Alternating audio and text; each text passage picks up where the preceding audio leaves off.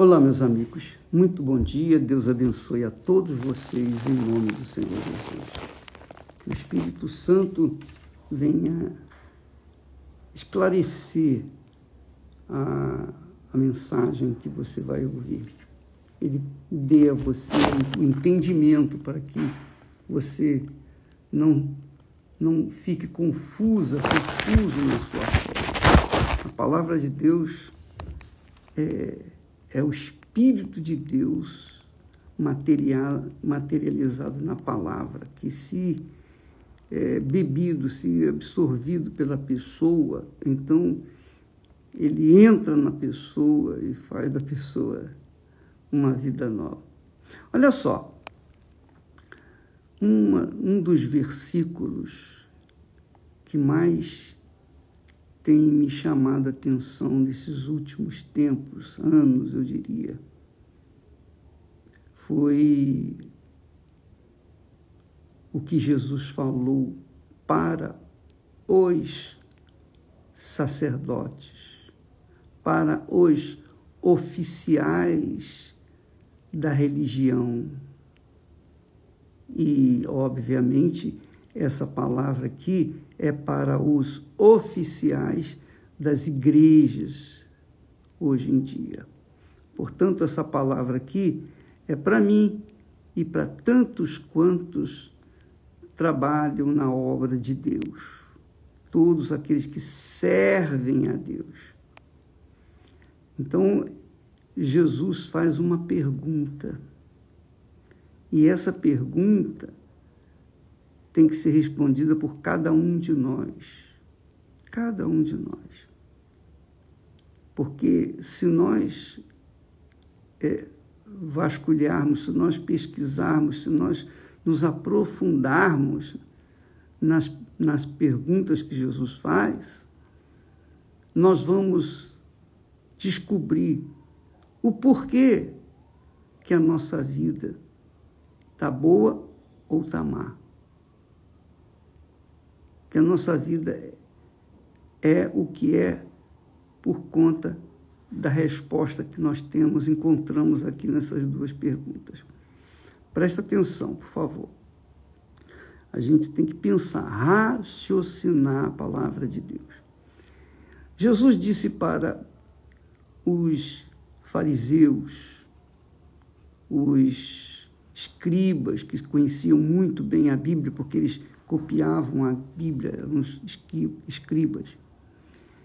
Jesus então perguntou para ele, ele, Jesus disse o seguinte: Ai de vós, condutores cegos, ai de vós, condutores cegos, pois que dizeis, qualquer que jurar pelo templo, isso não é nada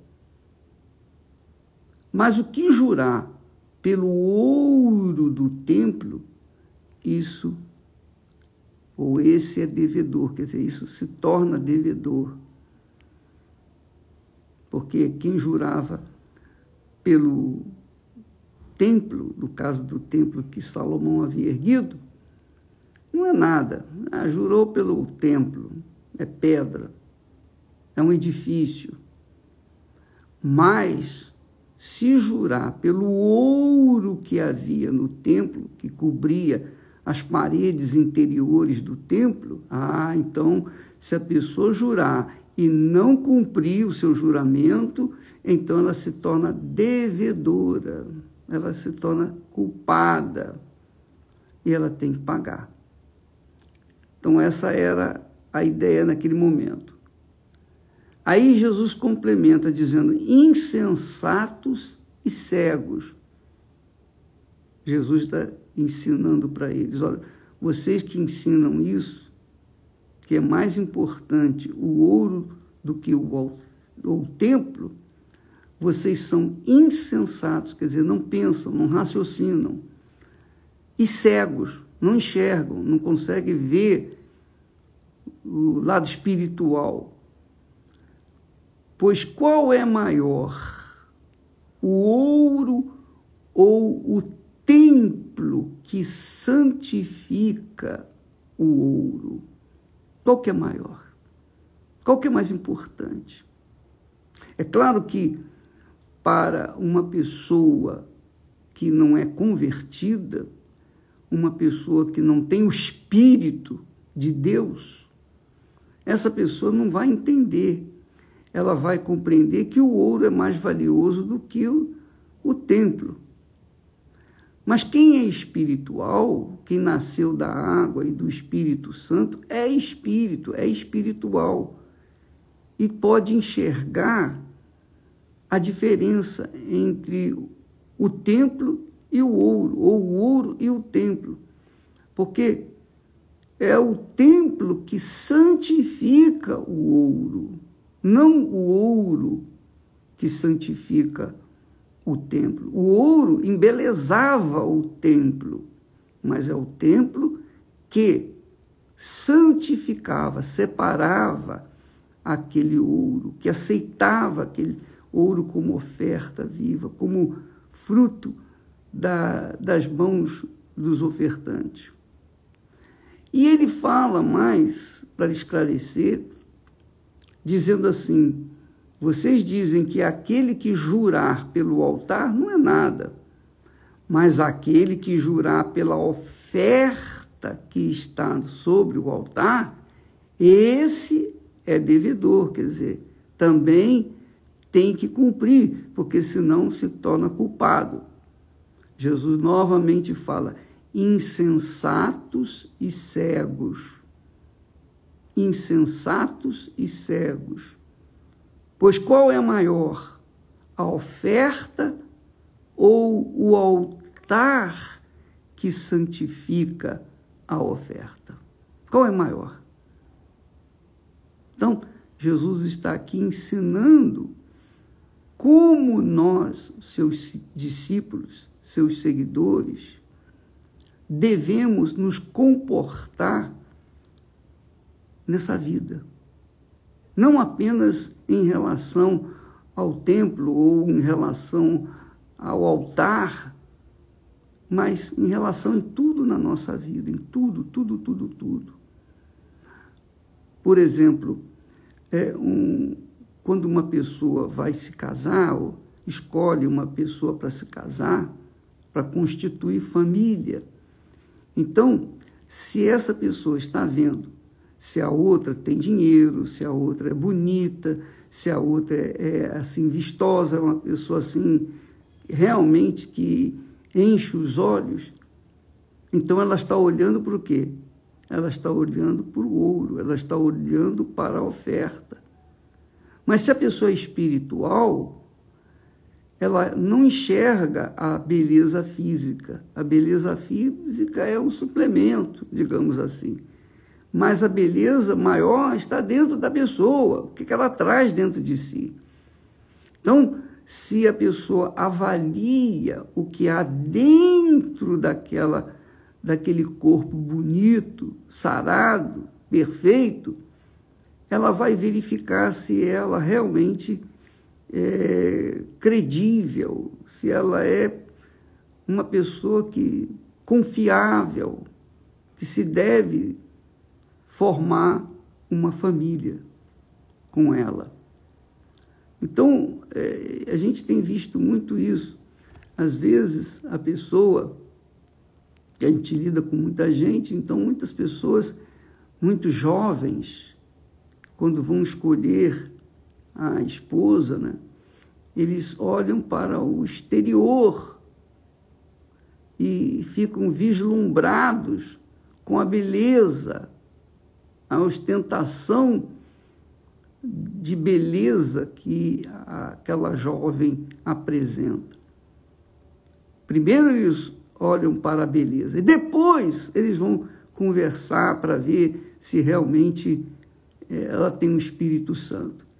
Mas eu diria que coitados, 90% já está convencido, 90% deles já está convencido de que ela é a pessoa certa, porque ela é a pessoa que você tanto sonhou. Só que não sabe o que está dentro dela. E depois que casam, Aí começa a descobrir um ao outro. A minha mãe dizia o que a minha avó ensinou para ela. Quer conhecer uma pessoa, cria galinha junto. Aí você vai ver quem é aquela criatura. Ou então, dá poder para uma pessoa para você ver quem é aquela pessoa, o caráter dela. Então, infelizmente, as pessoas vão muito pelo que elas veem com os seus olhos físicos, deslumbram. Então, por conta disso, os casamentos são uns fiascos, fracassos, normalmente, porque as pessoas olham o exterior e não o interior. Isso é muito importante. Não adianta a pessoa ficar absorvida pela beleza, a beleza do templo.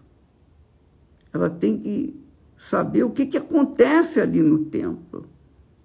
O que, que acontece? Eu, quando nós consagramos o templo de Salomão, nós pedimos a Deus que esse lugar seja como pronto-socorro para os acidentados espirituais.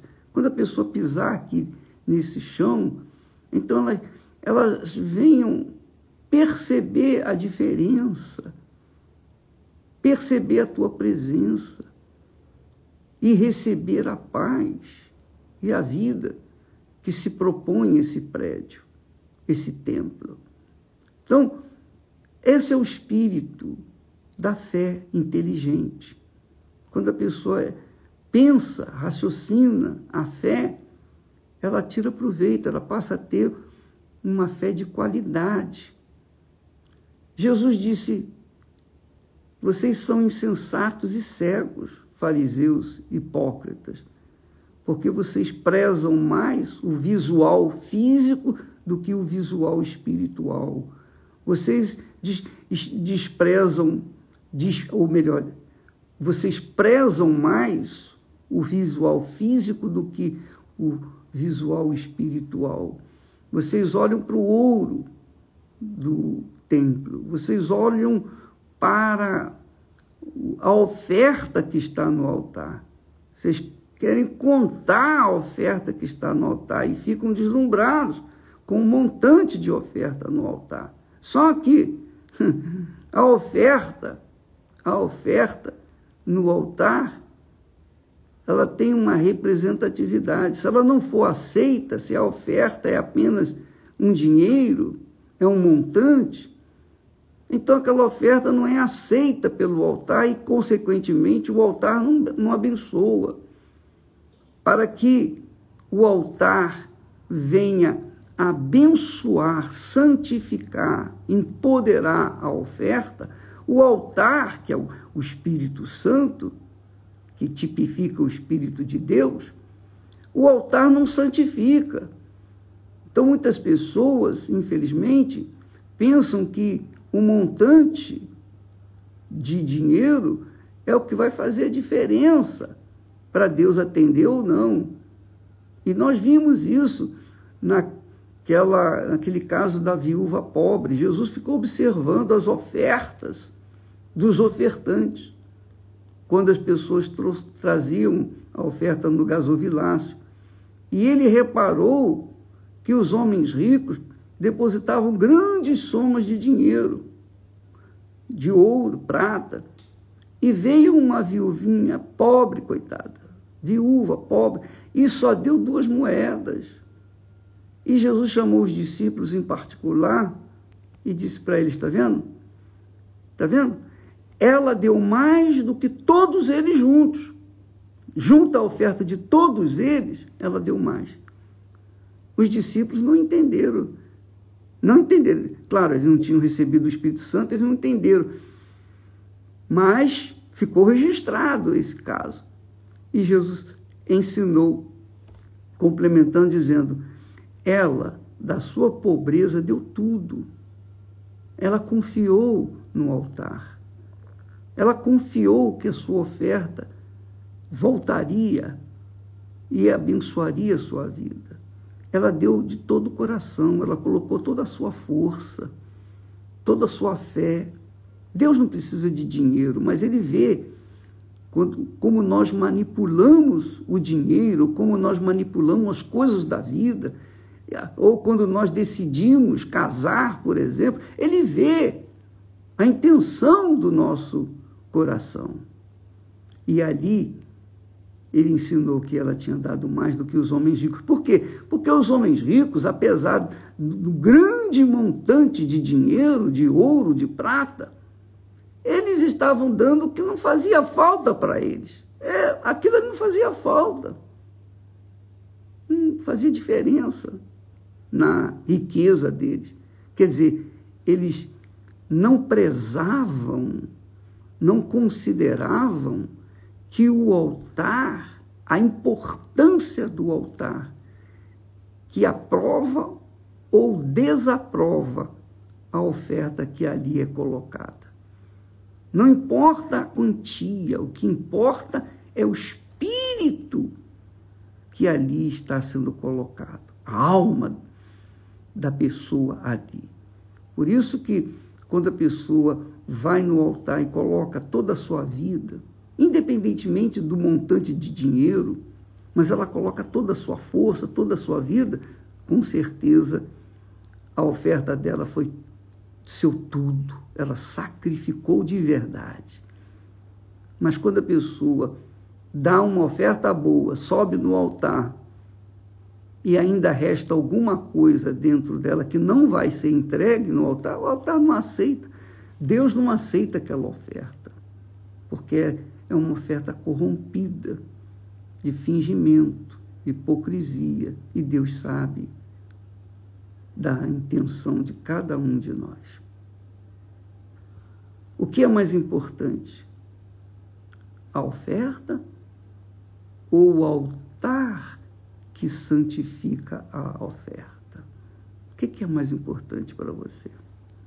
O que é mais importante? A beleza que um dia envelhece, murcha e fica igual maracujá de gaveta, ou o que está dentro daquele corpo, o espírito que está ali, aquela criatura é temente a Deus, tem o Espírito Santo, então aquela criatura, ainda que esteja como maracujá de gaveta, vai dar um suco gostoso do maracujá. Porque e, e doce, e doce, porque ela tem alguma coisa além daquele corpo, aquela beleza toda. Presta atenção, você vai verificar que isso se aplica em tudo na vida, tudo, tudo na vida, tudo na vida. E nós vamos falar mais a respeito disso durante esses próximos dias. Deus abençoe em nome do Senhor Jesus. Amém.